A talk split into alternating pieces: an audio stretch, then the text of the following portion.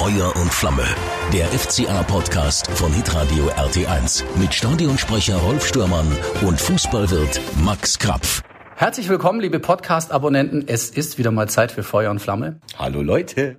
Und wir sind heute ähm, an einem ganz besonderen Ort. Wir können nämlich, wenn wir hier links aus dem Fenster schauen, auf die WWK-Arena gucken. Und das liegt daran, dass wir in der Geschäftsstelle des FC Augsburg sind. Bei Michael Ströll. Grüß dich. Hallo, zweimal Kaffee, wie bestellt. ja, das ist der, der Running Gag. Meine Tasse ist schon leer. Ich habe sie aber mitgenommen, damit es sich so anhört, als wenn ich jetzt einen Kaffee trinke. Ja, du bist sozusagen äh, zuständig für die Finanzen hier beim FC Augsburg, dass der Laden zusammengehalten wird. Ähm, warst mal der Praktikant von Max? Es ist schon lang her. Wann war das nochmal? Ja, das war 2005, 2006, 2007, so in 2006, der Zeit. 2006. 2006. 2006. Also dann doch schon 14 Jahre. Ja. Hat sich einiges geändert. Ähm, und wir freuen uns, dass wir hier sein dürfen. Ähm, Grund ist natürlich, weil wir über die Saison sprechen wollen. Die Saison ist zu Ende. Und meine erste Frage an den Michael ist natürlich, wie froh, dass, äh, wie froh bist du, dass die jetzt zu Ende ist mit dann doch Platz 15 und drei hinter uns? Ja, es war eine, war eine sehr intensive Saison. Von daher sind wir froh, dass wir unser Ziel, den Klassenerhalt wieder zu schaffen, und zwar eben zum neunten Mal in Folge und somit das zehnte Jahr Bundesliga in der kommenden Saison haben werden, erreicht haben. Aber es war, wie gesagt, sehr intensiv mit, mit vielen Auf und Abs und deswegen sind wir schon auch ein Stück weit froh, dass wir die Saison jetzt positiv beenden konnten. Wir mussten schon mal so ein bisschen rumkramen im Archiv. So, so eine Saison ist echt verdammt lang, muss man sagen. Äh, diese Vorbereitungsspiele mit ganz vielen neuen Spielern in der Mannschaft, dann das äh, frühe Pokal aus, gegen wen, weißt du es noch? Ja, ich weiß es noch. SC Verl oder wie ja. die meisten Augsburger sagen, SC Werl, was aber mhm. falsch ist. Da haben wir unglücklich und knapp verloren. Aber Verl ist ja, glaube ich, jetzt fast dabei, irgendwie in die, in die dritte Liga aufzusteigen. Da sieht man mal, wie stark die überhaupt sind. Die spielen gerade die Relegationsspiele gegen äh, Lok ja. Leipzig, glaube ich. Ja. Und sind nicht so schlecht, wie man immer denkt. Das ist im letzten August gewesen. Das ist jetzt noch ein Monat hin. Unglaublich lange Zeit vergangen, oder? Ja, sehr. Also die diese Saison war sicherlich außergewöhnlich aufgrund der ganzen Rahmenbedingungen. Wir konnten unter außergewöhnlichen Bedingungen die Saison dann zu Ende spielen. Muss aber auch sagen, dass es schon, schon strange war, im, in einem Stadion zu sitzen, ohne Zuschauer, ohne Atmosphäre. Also Hast wenn, du eigentlich, wenn ich die kurz unterbrechen darf, hast du eigentlich dran geglaubt, dass wir es zu Ende spielen können? Wo, wo es dann losging mit den, mit den Geistern Hast du tatsächlich wirklich dran geglaubt, dass das klappt bis zum Schluss? Das ja, war, das war ja wirklich äh, ja. ganz, ganz krass. Also als das Wolfsburg-Spiel dann endgültig abgesagt wurde, äh, da wusste ja niemand, wo wir, wo wir stehen eigentlich. Ne? Als, als das Hygienekonzept dann stand, war ich schon fest davon überzeugt, dass wir, dass wir es zu Ende bekommen, vielleicht mit dem ein oder ein anderen Fall, aber nicht mal das ist eingetreten, bis auf Dynamo Dresden, mhm. wo, wo dann eine Quarantäne verordnet wurde. Und von daher, ich war überzeugt, dass es klappt und muss da auch ein großes Kompliment an die Verbände und, und die Vereine aussprechen, die sich da sehr, sehr diszipliniert verhalten haben. Aber es war ja lange Zeit gar nicht klar, ob es überhaupt weitergehen kann. Also wenn man da so das alles gelesen hatte, was äh, keiner wusste genau, was passiert und ob es überhaupt äh, ein Hygienekonzept geben kann. Das Bundesliga stand ja unter Kritik auch, dass es weitergeht. Aber ähm, diese Phase war auch schwer, ne? Zu wissen, äh, vielleicht geht's gar nicht weiter. Ja, es war total schwer, weil, weil es mit großer Unsicherheit verbunden war und man muss dann auch sagen, dass es den einen oder anderen Politiker gab, der das auch ausschlachten wollte und die Bundesliga da ein bisschen in Misskredit bringen wollte. Und ich glaube, wir haben ganz gut gezeigt, dass wenn wir uns zu etwas committen, dass wir das auch vernünftig zu Ende bringen können und ähm, ja, der ein oder andere SPD-Politiker in dem Zusammenhang ist eines Besseren belehrt worden. Äh, wie muss man sich das vorstellen? Ihr alle von den Bundesliga-Vereinen saßt da zusammen oder gab es da nur Videokonferenzen? Wie, wie, muss man sich das vorstellen als Fan? Äh, wie wurde da so beraten? Was können wir machen? Was müssen wir machen, damit es weitergeht? Es wurde eine Taskforce gegründet, die sich mit dem Thema intensiver auseinandergesetzt hat unter der Leitung vom äh, Dr. Tim Meyer, der auch bei der Nationalmannschaft aktiv ist. Und die haben dann in Zusammenarbeit mit der DFL ein Konzept erarbeitet, das sie dann mit den Clubs abgestimmt haben. Mhm. Und dann. War alles online, glaube ich, gell? Ja, ja, alles virtuell. Also wir haben keine Präsenztermine mhm. oder ähnliches gehabt, sondern mhm. entweder über Telefon oder Videokonferenz. Und man muss sagen, das hat auch ganz gut geklappt. Klar, also für mich, für mich war das tatsächlich, ich meine, man, man hat es ja mitbekommen, dass es, äh, dass es nicht weitergehen wird. Dann kurz vor ja. diesem Wolfsburg-Spiel ist es durchgesickert.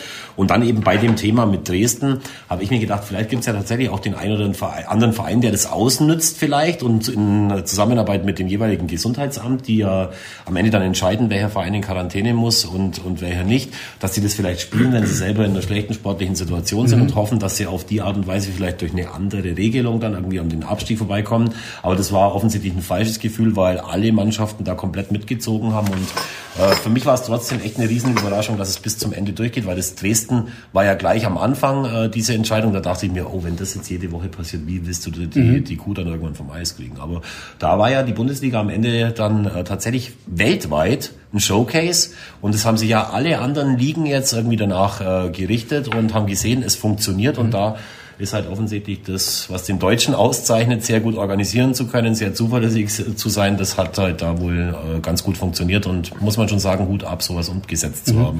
Und trotzdem gab es dann das erste Geisterspiel irgendwann gegen Wolfsburg. Das Spiel, das eigentlich an einem Sonntag stattfinden sollte, war dann plötzlich am Samstag, was aber auch schon egal war. Äh, du warst wahrscheinlich hier. Wo warst du im Stadion?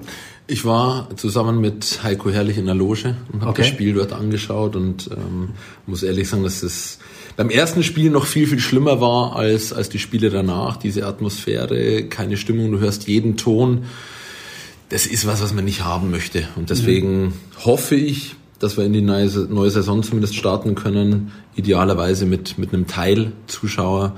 Einlass, aber da finden aktuell die Gespräche und auch die Möglichkeiten werden diskutiert, ähm, finden statt eben, ob es da eine realistische Chance gibt oder nicht. Mhm. Wünschenswert wäre es im alle, allemal und es gibt ja auch schon das ein oder andere Land, das Zuschauer zulässt jetzt mhm. in, in, geringer Anzahl. Vielleicht können wir uns da das ein oder andere abschauen, so mhm. wie die anderen Ligen sich vom Konzept etwas abschauen konnten. Was gäbe es da für eine Möglichkeit, wenn man es dann tatsächlich so macht, weil es ja dann ein Hauen und Stechen um die äh, Karten wäre. Ich weiß zum Beispiel, meine Frau würde töten und du kennst sie, das ist bei ihr keine leere Drohung. Den Status kann man doch letztendlich eigentlich nur mit, äh, mit, mit Verlosungen, mit Verlosen dann machen, oder? Theoretisch ja, oder? Äh, ganz ehrlich, das sind dann Themen, mit denen wir uns auseinandersetzen, wenn es soweit ist, weil noch so viel im Argen ist und ob überhaupt die Möglichkeit besteht, dass Zuschauer reinkommen zu Beginn der Saison. Das ist hoch, hoch fragwürdig. Mhm. Da gibt's noch keine, keine abgestimmten ähm, Erkenntnisse.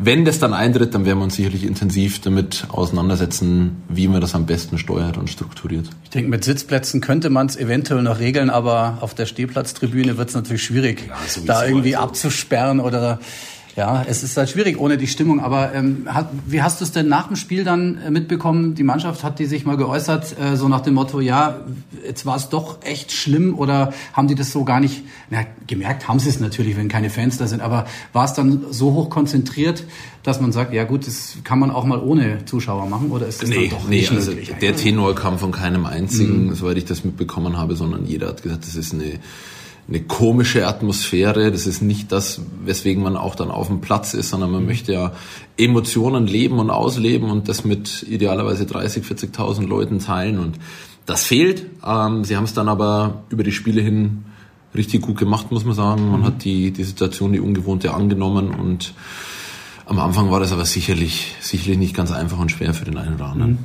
Ich persönlich finde ja dann zum Beispiel bei Sky haben sie ja wirklich, was bei den, äh, bei den Ultras ja ein bisschen fragwürdig aufgenommen wurde, dann die wirklich die Atmosphäre mit eingespielt. Richtig mhm. gut. Konnte man wählen, ne? Also ich ja. habe es mir, ich hab's mir immer so vorgestellt. Ja, ich finde, ohne konnte ich es gar nicht machen. Weil mhm. wenn du dann in der Kneipe das anschaust, verstehst du nicht, was die, was die Leute sagen. Das ist vielleicht ganz interessant mal, wenn man es alleine anschaut.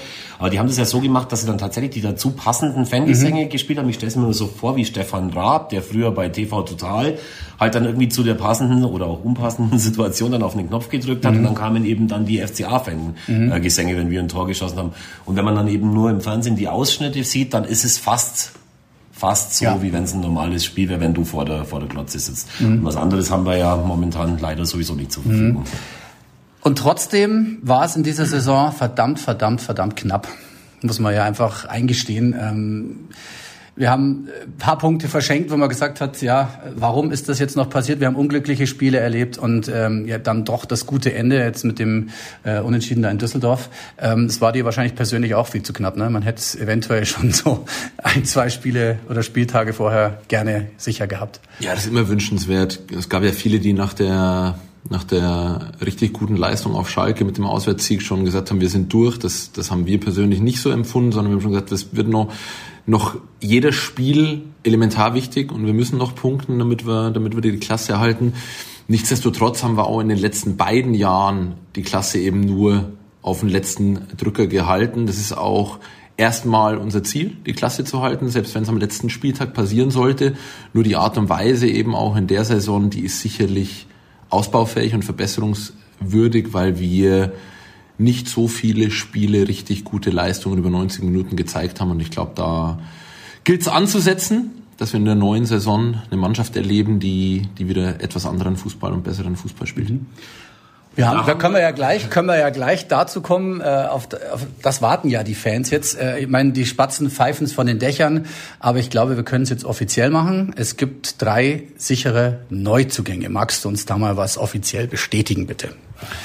Ja, gerne. Also das ist, wie auch schon kolportiert wurde, so, dass wir mit dem heutigen Tage die Verpflichtungen von Tobias Strobel, mhm. Raphael Gikiewicz und Daniel Caligiuri bekannt geben. Wir haben alle drei Spieler ablösefrei verpflichten können mhm. und äh, sind da auch ein Stück weit stolz drauf, Spieler mit solch einer Erfahrung, aber vor allem auch mit Führungsqualitäten und mit richtig, richtig guter Mentalität verpflichtet zu haben und müssen schauen, dass die Jungs auch die Qualität, die sie haben, auf den Platz bringen. Aber davon sind wir absolut überzeugt. Mhm. Mentalität ist das A und O, oder? Das muss dazu passen. Also gut Fußball spielen reicht manchmal nicht beim FC Augsburg, ne? Ja, das sind, das sind ja auch Dinge, die wir für uns ausgemacht haben, dass in den letzten ein, zwei Jahren eben nicht immer, unser Präsident hat so formuliert, es war nicht immer ähm, FCA da drin, mhm. wo es drauf stand. Und ich glaube, das trifft trifft ganz gut. Wir hatten Spiele, wo wir uns mehr Mentalität gewünscht hätten, wo wir uns auch gewünscht hätten, dass, dass Führungsspieler dann das Heft des Handelns ähm, in die Hand nehmen. Aber das war leider nicht immer der Fall. Und deswegen erhoffen wir uns von, von diesen Jungs eine Verbesserung. Rani Kedira hat auch am Wochenende gesagt, dass er großes Vertrauen in, in uns hat, dass wir eben noch die ein oder andere Verstärkung für die neue Saison dazugewinnen. Ich glaube, mit diesen drei Spielern ist uns das schon mal sehr gut gelungen und wir können optimistisch nach vorne schauen, dass die Saison hoffentlich etwas ruhiger wird als die vergangenen beiden. Jetzt haben wir dann natürlich, wenn ich, äh, wenn ich, wenn ich richtig informiert bin, für mich sind ja die Namen auch nicht ganz neu, ich habe es ja auch in der Zeitung gelesen, jetzt haben wir natürlich mit Caligiuri jemanden verpflichtet, der auf der rechten Seite, egal ob vorne oder hinten, glaube ich, echt ein Volltreffer ist. Äh, ich weiß gar nicht, wie viele Bundesligaspiele der hat, aber ich habe ihn, der ist torgefährlich ohne Ende, eine Verpflichtung äh, mega, finde ich, finde ich richtig mhm. gut. Ich weiß nicht, die kommen, glaube ich, auch irgendwo aus dem süddeutschen Raum, sein Bruder Marco, spielt ja auch Fußball oder hört jetzt dann auf oder spielt noch ein Jahr, ich weiß es nicht genau, den wollten wir übrigens vor vielen, vielen Jahren mal nach Augsburg holen. Dann haben wir mit äh, Strobel ja jemand, der auf der, der im Mittelfeld spielen kann, glaube ich, so die Achter- oder die Sechser-Position. Finde ich auch äh, gut, dass da was gemacht wird. Unter anderem, äh, äh, wie spricht man denn aus? Gikiewicz heißt er, oder? Ja, also wir haben von ihm erfahren, dass sein Spitzname Giki ist. Giki, also gehen wir mal davon aus. Aber ich glaube Gikiewicz ist, ja. ist die richtige Pronunziation oder mhm. wie immer das heißt. Du bist doch quasi Phonetiker, Germanist, wie auch immer. Ja, stimmt. Ja, hast du, da hast du recht. Das ist die, das kann, eigentlich bist du aber doch der. Nein, nein, nein. Du lässt nein, dir doch vorher von jedem Spieler lässt doch du da immer die richtige Aussprache, damit du dich ja. nicht äh, blamierst bei. Ja, das bei stimmt, aber nur, aber nur von den Gästespielern und jetzt ja, ist es ja ein FCA-Spieler. ja, aber jetzt, ich meine, er ist ein Torwart, oder? Ja, und da haben wir ja schon drei. Jetzt, jetzt, Michi, jetzt ist ja klar. Jetzt haben wir wieder einen Torwart. Jetzt erwartest du natürlich die Frage, und sie kommt auch, ähm, wieder ein neuer Torwart. Wie viel haben wir jetzt? Äh, lass mal, vier. Vier und Benny Lenays haben wir, haben wir auch noch unter Vertrag. Von daher ähm, ist die Frage berechtigt, fünf mhm. Torhüter unter Vertrag. Aber ich glaube, die letzten zwei Jahre haben uns eben schon mitunter vor Augen geführt, dass, dass wir auf der, auf der Position zum Teil eben Probleme hatten. Und wenn dann ein Torwart wie Rafael Gikiewicz, der für mich auch eine unglaubliche Ausstrahlung hat, Mentalität, Einsatzwille, Gier, Leidenschaft verkörpert, wie, wie nur wenige, ich weiß nicht, ob ihr am Wochenende mhm. auch gesehen habt, wie, ja. wie emotional ihn das mitgenommen hat, dass er, dass er von Union Berlin weggeht. Wenn der am Markt ist und der ablösefrei zu haben ist, dann ist es für uns schon eine Verpflichtung gewesen, sich damit auseinanderzusetzen. Und wir hatten richtig gute Gespräche und einen super Eindruck und Glauben, dass er uns und unserer Mannschaft helfen kann. Wer sich am Ende durchsetzt, das entscheidet der Spieler und der Trainer.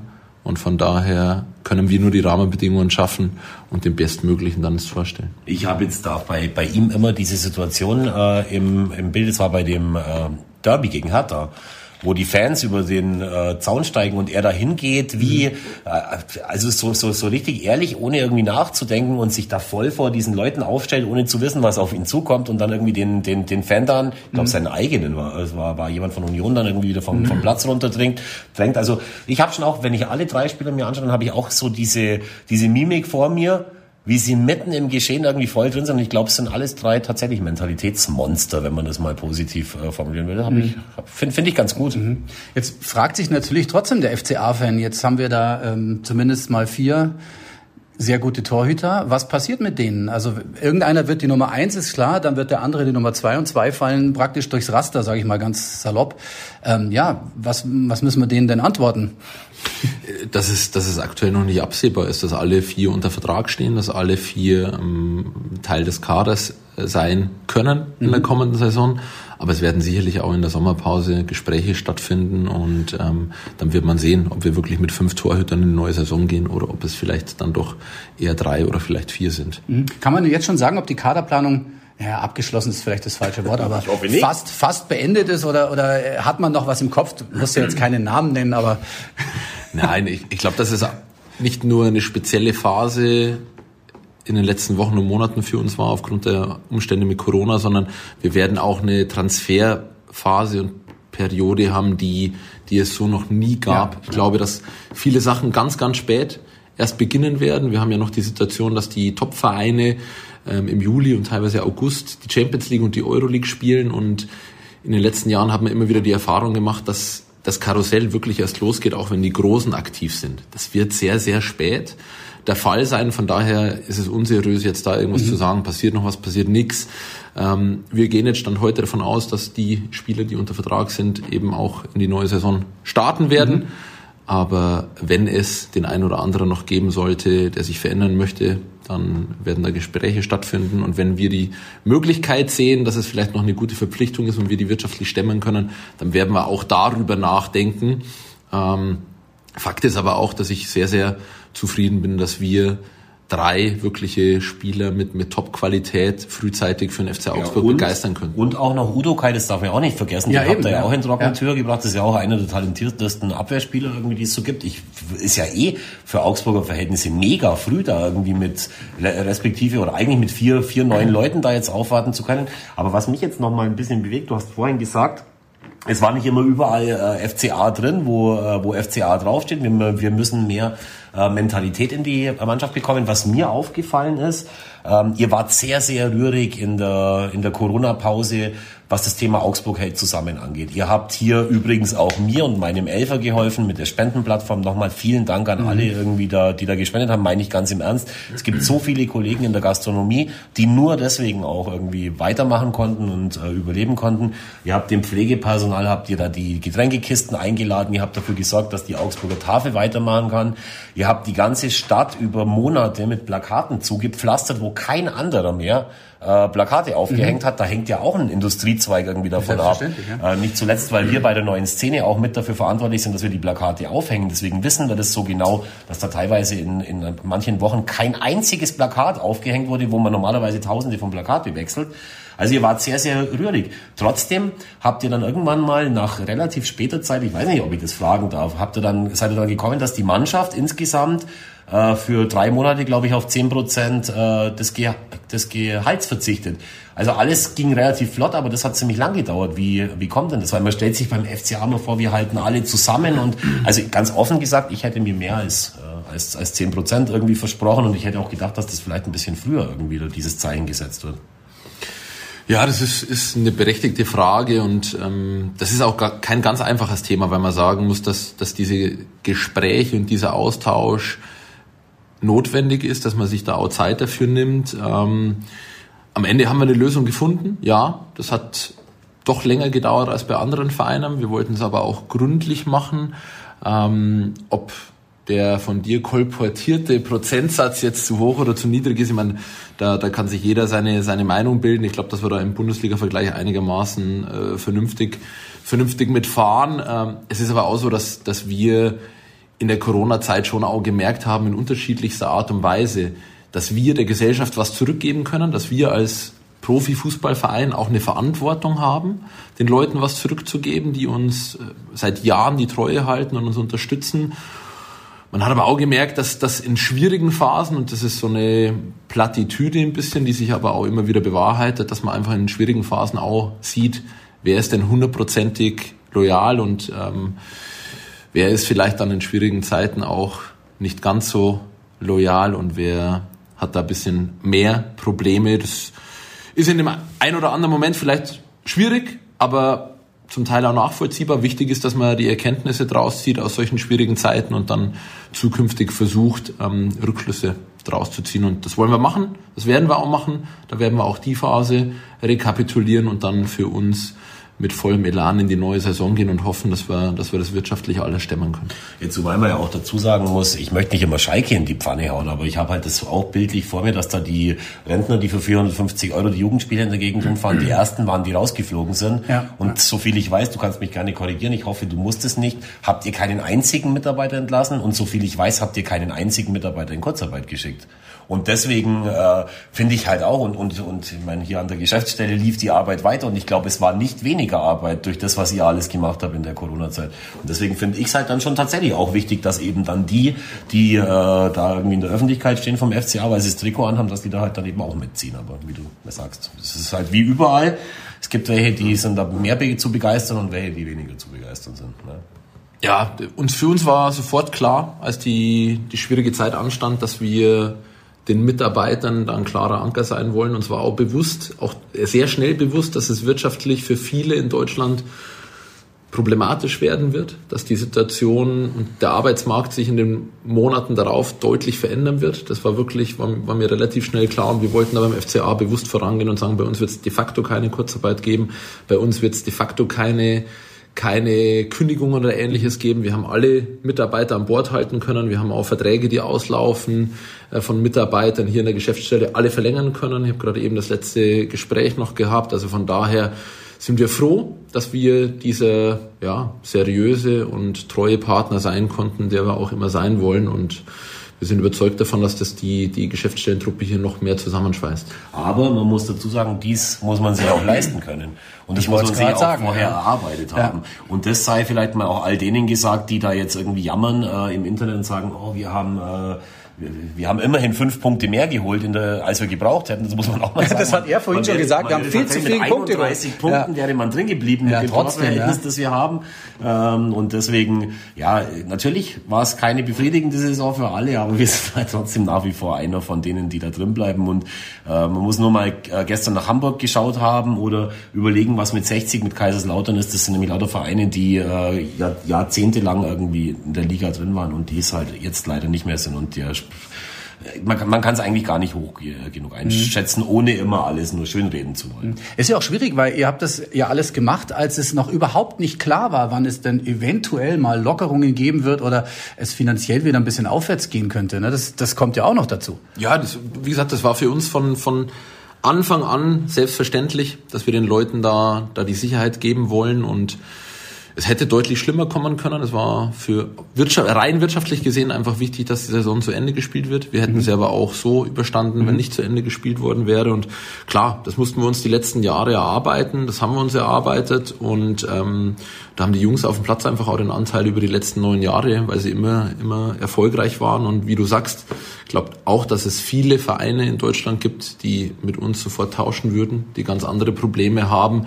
Nichtsdestotrotz muss man selbstkritisch mit sich umgehen und muss mhm. Dinge einfach hinterfragen, muss, muss sich die Frage stellen, haben wir alles richtig gemacht, wo haben wir Fehler gemacht, wo haben wir vielleicht Dinge nicht so eingeschätzt, ähm, wie sie dann eingetreten sind und wo müssen wir, und das ist das Allerwichtigste, wo müssen wir Veränderungen vornehmen für die Zukunft, damit wir sportlich wieder anders auftreten. Mhm. Was mich noch interessieren würde, ist die Tatsache, ähm, wann geht's denn eigentlich wieder los? Ähm, ist denn da schon irgendwas gesprochen worden? Kann man, kann man schon irgendwas sagen, wann die Bundesliga wieder losgeht? Wenn ich richtig informiert bin, war es immer das zweite, äh, das dritte oder das vierte Augustwochenende, je nachdem, ob wir ein Heimspiel oder ein Auswärtsspiel hatten. Ist denn da schon was gesprochen? Es gibt, es gibt noch nichts Valides, es gibt Szenarien und Überlegungen, die jetzt in Abstimmung auch mit den europäischen Verbänden sind, dass wir vielleicht Mitte oder Ende September beginnen. Mhm.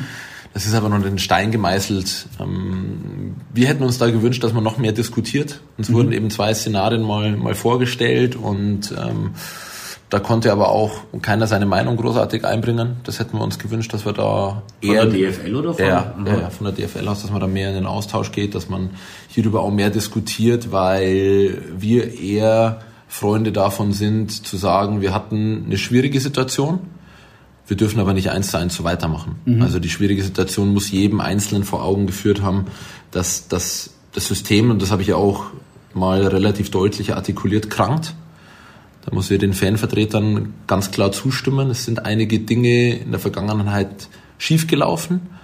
Und da müssen wir uns intensiv austauschen. Wollen wir das zukünftig so? Mhm. Oder wollen wir was verändern und wollen wir was zum Positiven bewirken? Ich glaube, dass die Bundesliga mit ihrer Fankultur und mit 50 plus 1 ein absolutes Aushängeschild im europäischen Fußball ist, ein Alleinstellungsmerkmal hat und deswegen auch die Atmosphäre in und um die Stadien anders ist als in anderen Ligen. Und das sollten wir uns bewahren und da müssen wir in die Diskussion gehen und auch mit unterschiedlichen Interessensgruppen in den Austausch gehen und einen Dialog auf Augenhöhe führen.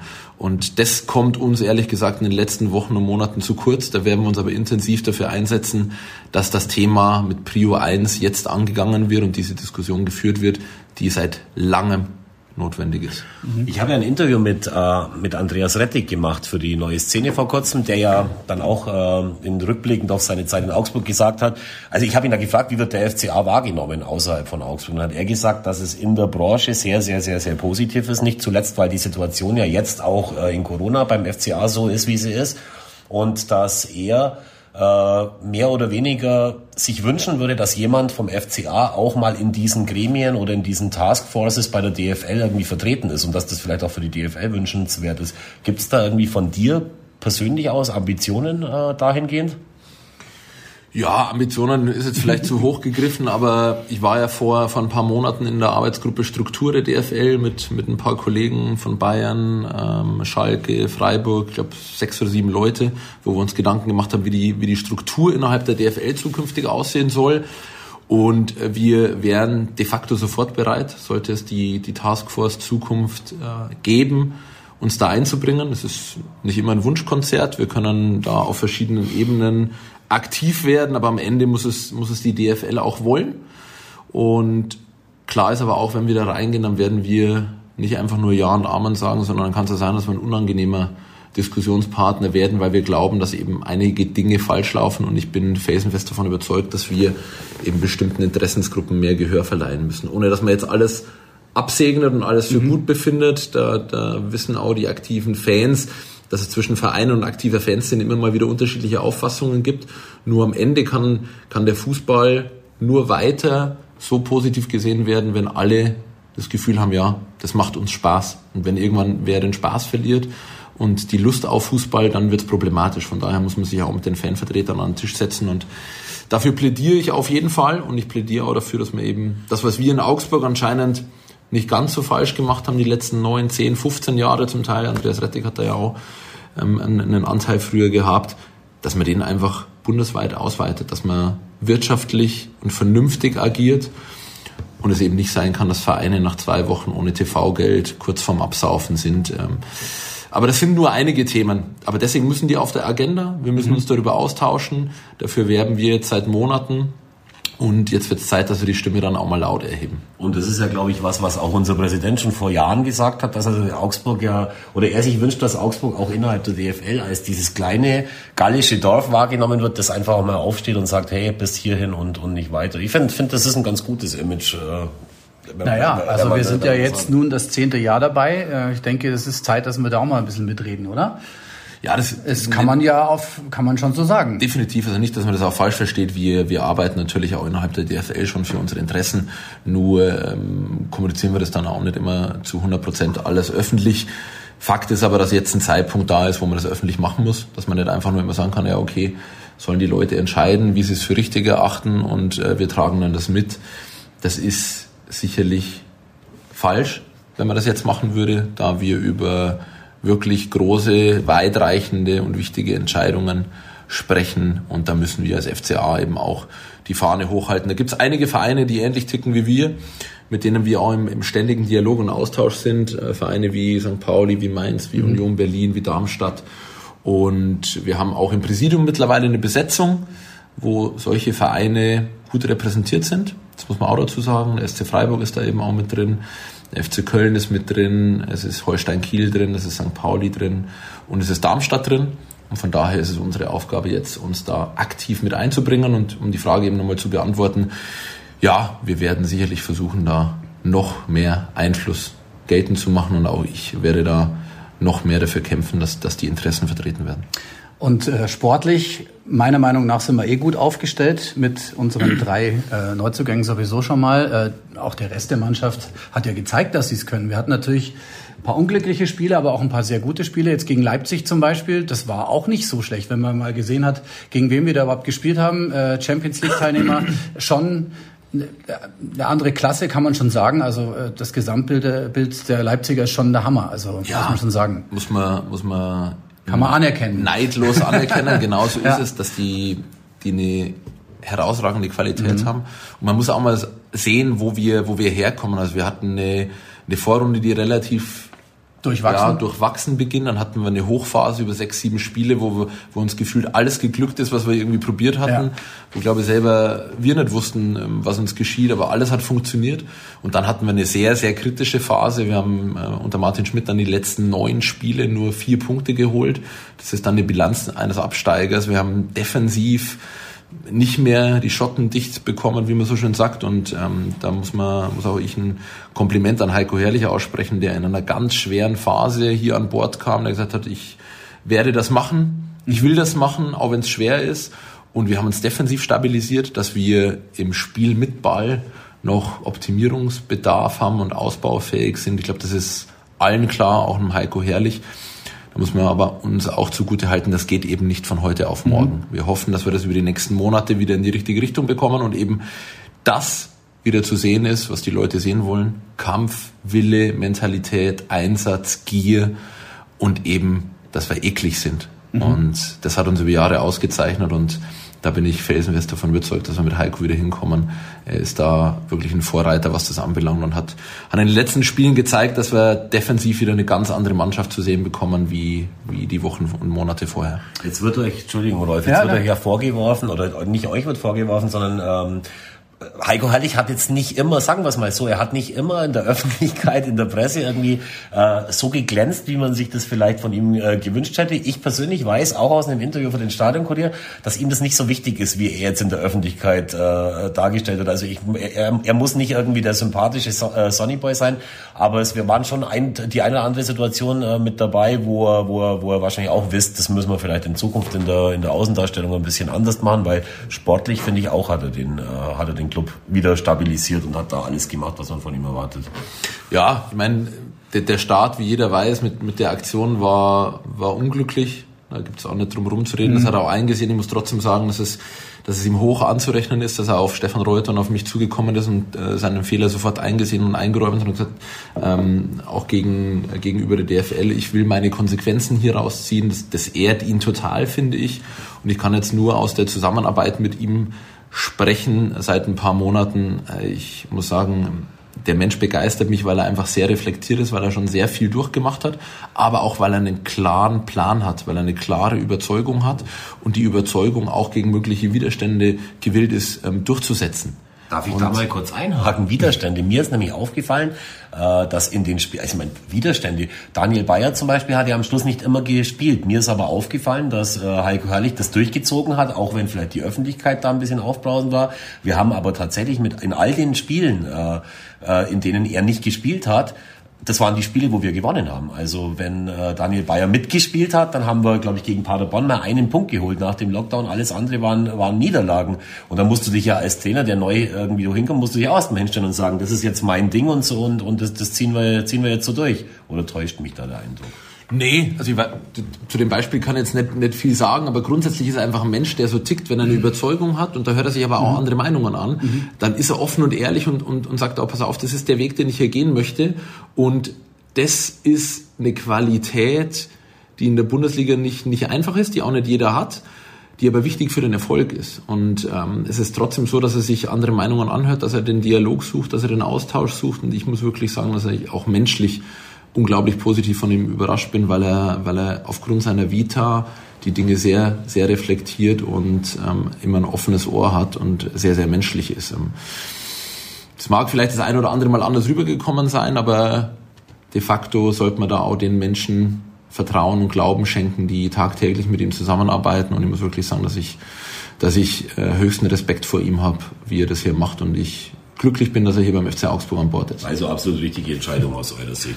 Ich habe gerade eben schon gesagt, auch nicht nur sportlich, sondern eben auch menschlich äh, absolut die richtige Entscheidung. Muss ja auch passen.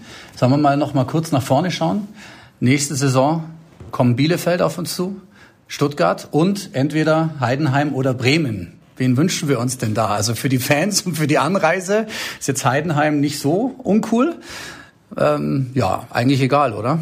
Was glaubst du? Der hat Heidenheim eine Chance gegen Bremen. Ja. Wir haben diese Saison im Pokal schon mal gegeneinander gespielt. Ja. Da hat, glaube ich, Bremen nach 20 Minuten 3-0 geführt oder so ähnlich. Oder mit drei Toren. Schwierig zu beantworten, ne? Ja, es ist eine schwierige Frage. Ich glaube, dass, dass Bremen aufgrund der Art und Weise, wie sie die letzten Wochen gespielt haben, ein, ein Stück weit im Vorteil ist, weil sie im Aufwind sind, weil sie eigentlich abgestiegen waren, gefühlt, und sich da an den eigenen Haaren aus dem Sumpf herausgezogen haben. Das ist immer wichtig in so einem Spiel, dass man da eine positive Grundeinstellung hat und auch äh, ein bisschen einen Flow. Heidenheim hat jetzt leider in Bielefeld relativ deutlich verloren. Ich glaube, das, das kann ein Stück weit problematisch sein. Ich schätze beide Vereine, ähm, sowohl von der Führung her als auch die Kultur der Vereine. Natürlich wäre es mal schön, wenn das schwäbische Derby nicht nur der VfB gegen den FCA wäre, sondern vielleicht auch Heidenheim gegen den FC Augsburg. Ähm, am Ende, am Ende wird es dann die nächste Woche zeigen, wer, wer sich das verdient hat. Verdient hätten es beide aufgrund, aufgrund der Saison der Heidenheimer, aber auch der letzten Wochen der, der Bremer. Ich freue mich ehrlich gesagt auch auf Bielefeld, die war noch nie auf der Alm. Ich schon, es ist super. Mein, Liebling, mein Lieblingsfanclub, die Fettkatzen äh, aus, aus Bielefeld. Das, Gibt's wirklich? Diese, die Fettkatzen gibt's wirklich. Hast du eine Frau quasi nach den, dem Fanclub aus Bielefeld benannt? Nee, das war tatsächlich, also es war eine Überschneidung. Also sie war vorher schon äh, irgendein, das, da, da, Zu viel Info. Aber die, die und die Radkappen aus äh, Wolfsburg, die, mag- die mag ich äh, sehr gerne schon allein wegen dem Namen und die Alm ist echt super und äh, es, kann- da kann ich wirklich sagen, Bielefeld gibt's. Wir haben uns durch die Theken von Bielefeld gesoffen, das ist schon Jahre her. Da hatten wir ein Spiel, wo ich auch ein äh, Foto habe mit Herrn Lohmann. Das ist die Kuh, Ja. äh, das Maskottchen von Bielefeld, die nach dem Bauern benannt wurde, der das Feld damals äh, für das Stadion zur Verfügung Deswegen gestellt hat. Deswegen ist es die Alm. Und der Herr Lohmann ist cool, Bielefeld ist ein cooler Club. Mein Freund Ernst Mittendorf, der erste FCA-Trainer zu meiner Zeit, äußert sich ja auch immer wieder über die sozialen Medien, hat jetzt den HSV wieder an den Pranger gestellt und den Bielefeldern äh, gratuliert. Aber ich habe da immer schon eine Verbindung irgendwie zu Bielefeld, ich mag den, den Club unglaublich gern und mich freut es auch für den Trainer, für äh, Neuhaus, der es ja schon öfter versucht hat, auch mit Union. Nie hat es geschafft und so sicher wie dass wir immer aus der Bundesliga absteigen, war vor dieser Saison waren tatsächlich die Prognosen, dass Bielefeld eine Rolle beim Aufstieg äh, spielen würde. Und ich habe mir gedacht, sehr witzig. Und es ist jetzt tatsächlich so gekommen, dass die Experten ausnahmsweise am Ende dann mal richtig gelegen sind. Ich freue mich. Ja, also die Bielefelder haben eine gute Saison hingelegt. Und da ich glaube auch, ich glaube auch, dass Heidenheim ehrlich gesagt gar nicht zu 100 Prozent und unbedingt und um jeden Preis aufsteigen muss, weil ähm, ich glaube auch für die Situation in Heidenheim wäre es schwierig wie für viele andere Vereine, die da jetzt gekommen und dann schnell wieder gegangen sind, so vergleichbar mit Paderborn. Ich hatte auch gestern so den Eindruck bei dem Spiel, also ja, also wenn der, wenn der Hamburg dann den dritten Platz noch machen äh, will, dann sollen sie das machen. Wir halten uns da ein bisschen zurück, aber gut, über den HSV kann man dann sagen, äh, was man will. Wir sagen Glückwunsch. Es war ein seltsamer Spieltag, egal in welcher Liga zum Schluss. Ne? Düsseldorf hat sich verabschiedet, Paderborn hat sich verabschiedet, Bremen eventuell noch dabei. Auch eine harte Saison. Ne? Also für Düsseldorf ist es echt krass, weil ich finde, durch diesen Trainerwechsel hat Düsseldorf spielerisch den größten Schritt nach vorne gemacht. genau. Und die haben aber so viele Spiele dann irgendwie, ich glaube, der hat neun, allein neun Unentschieden, dieser Rösler in der Zeit, wo er da war, in der kurzen Zeit. Und es waren so viele Spiele, die sie echt gewinnen müssen und wo sie wirklich Torchancen rausgearbeitet haben. Ich persönlich würde mir ja wünschen, dass äh, Erik Tommy, der ja bei von Stuttgart und Düsseldorf ausgeliehen war und schon mal mit Heiko Herrlich aus der dritten Liga in die zweite, nämlich mit Regensburg aufgestiegen ist, dass der vielleicht sich denkt, ach, der Heiko, ich finde den genauso nett wie Michael und in Störlich. Augsburg war es ja nicht so schlecht. Der hat ja da auch ganz gut gespielt und echt äh, Zeichen gesetzt. Finde ich hart, dass die Düsseldorfer abgestiegen sind. Die sind ja auch damals schon mal, haben wir schon mal, schon mal profitiert, dass die abgestiegen mhm. sind und nicht wir. Das war die legendäre Saison mit dem Arschtor von Mölders. Das darf man hier auch mal so sagen. Ja. Torwart? Gegen Fabian Giefer im Tor ja. bei Düsseldorf. Und zum Schluss hatte doch Hoffenheim gegen Dortmund gewonnen und dadurch ist Düsseldorf abgestiegen. Das ja, weiß ich noch. Da das war ganz, ganz krass. Und jetzt hat es eben wieder, jetzt hat es eben wieder erwischt. Ja. Ist schon bitter für die, für die Düsseldorfer Fans, aber. Jetzt ist die große Frage, die man sich noch stellt. Ähm, okay, jetzt DFB-Pokal muss ja auch irgendwann losgehen. Geht ja normalerweise noch früher los als die Bundesliga. Das wird, das wird ja ein Chaos.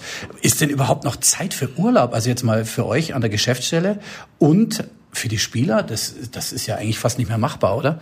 Normalerweise kommen die jetzt aus dem, aus dem Urlaub zurück und es geht wieder los. Ja, genau so ist es. Nee, also Urlaubsmöglichkeiten bestehen definitiv sowohl für die Mitarbeiter hier als auch für die Spieler. Aktuell ist, soweit ich das mitbekommen habe, der der Plan, dass es schon drei oder vier Wochen Urlaub mhm. für die Spieler gibt, ähm, in Abhängigkeit eben davon, wann die Saison wieder startet. Mhm.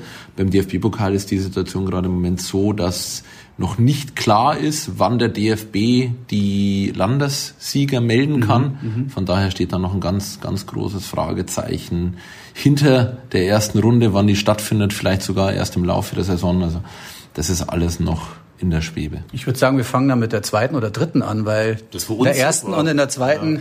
ist ja für uns immer nicht ganz so einfach. Aber, in der ersten rausfliegen. aber wir sind ja nicht immer aber, aber wenn du einen Wunsch hättest, Max, wo soll es in der ersten Runde hingehen? Ach, nicht Magdeburg. Das auf keinen Fall. Das ist doch egal, wo oder? Ich, ich war noch nie in, äh, in, in Dresden, aber das geht, glaube ich, nicht, weil Dresden ja zählt ja noch als, als Profiverein. Deswegen können, können wir, glaube ich, gegen die in der ersten Runde eben nicht rankommen. Mhm. Aber dann spielen wir halt gegen den FV Dresden Nord. Also ich möchte nach Dresden. Haben wir das auch geklärt. Ja. Ja. Aber ich darf ja eh wahrscheinlich nicht mit als Fan, verdammt. Ja. Dann bedanken wir uns ganz recht herzlich für die Aufnahme hier in der FCA Geschäftsstelle. Danke Michael Ströll. Danke Max. Äh, ich hoffe, wir hatten sehr informative Minuten für euch. Und wenn man hier so rausschaut, man hat schon ein bisschen Wehmut, gell? Ja, weißt du noch, wann wir das letzte Mal da waren? Ich weiß es nicht mehr. Ich weiß es nicht mehr. Vor dem Wolfsburg-Spiel, aber was war das für ein Spiel? Also ich weiß es noch. Das war nämlich das Spiel. War das das Gladbach-Spiel? Gladbach war das letzte. War das das Spiel, wo, das wo, du so an der Bar versackt bist? Ja, bin ich nicht, bin ich nicht, weil auf einmal die Feuerwehr kam und ich, und ich das Spiel, ja. Ich werde gerade an der Bar versackt. Also, dann freuen wir uns, dass es hoffentlich bald wieder auch mit Fans losgeht, auch wenn es vielleicht schwierig wird. Dankeschön.